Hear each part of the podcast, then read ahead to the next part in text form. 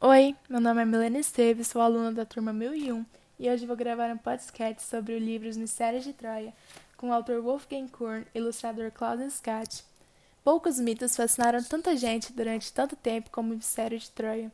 E ainda assim, a cidade caiu no esquecimento e só foi redescoberta no século XIX. Há anos, os pesquisadores vêm tentando desvendar os mistérios de Troia, valendo-se dos últimos avanços da ciência e da tecnologia para examinar os sítios arqueológicos.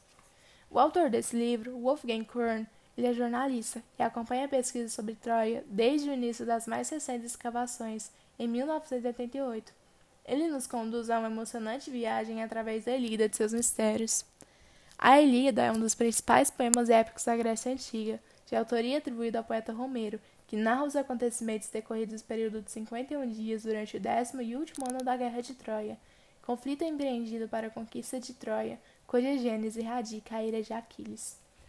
O ilustrador desse livro, Klaus Scott, ilustrou com grande maestria essa polêmica de 3 mil anos em torno de Troia e fez com que ela ganhasse vida diante de nossos olhos. Como o próprio autor do livro fala, todo mundo que já brincou de telefone sem fio sabe o quanto as frases se modificam durante a transmissão oral. A cada nova versão da Guerra de Troia, a fúria de Aquiles aumentava, Odisseu ficava ainda mais esperto e Ajax cada vez mais louco. E se o narrador tivesse tempo e imaginação suficientes, ele poderia criar uma pré-história para sua história.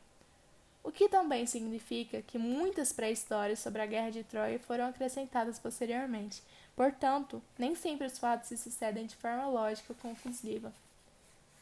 Porém, apesar disso, na versão de Wolfgang Korn, ele conta a pré-história da pré-história da pré-história, nesse breve resumo que vou falar aqui.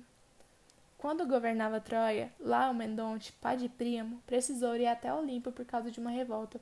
Poseidon e Apolo queriam expulsar Zeus do trono. Logo Zeus, pai dos deuses, mas não conseguiram, e como punição, foram banidos para a terra durante um ano. Ali eles precisavam trabalhar duro, e foi assim que construíram para Laomedonte uma fortaleza intransponível. Porém, quando ela ficou pronta, o rei negou aos deuses o pagamento combinado. Eles então retornaram ao Olimpo. Vale lembrar que Olimpo é o lar dos deuses. No entanto, mais cedo ou mais tarde, iriam se vingar. A vingança chegou quando o segundo filho de Príamo, Paris, estava prestes a nascer. E Écuba teve um sonho terrível. Troia se consumia em chamas. Videntes foram chamados porque, naquele tempo, acreditava-se que os deuses mandavam mensagem através dos sonhos, e que eles tinham a dizer que Paris iria levar Troia à destruição. Essa é uma breve história de como a Guerra de Troia começa. E foi a partir dessa história que surgiu o termo presente grego, pois os gregos usaram um cavalo como presente para Troia em forma de paz. Porém, esse cavalo, ele era oco, estava cheio de guerreiros dentro dele e dominaram a cidade. Portanto, tenho certeza que todo mundo já ouviu falar essa expressão presente grego, presente falso. Na minha opinião, esse é um livro muito bom, pois eu sou fascinada pela mitologia grega e por tudo que ela traz, todos os deuses, toda a cultura deles. Eu recomendo muito esse livro, achei uma experiência incrível ler. Eu sou apaixonada por Romero e pela Ilíada.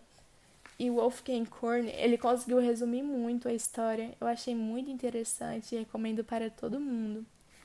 E esse foi meu podcast sobre os mistérios de Troia.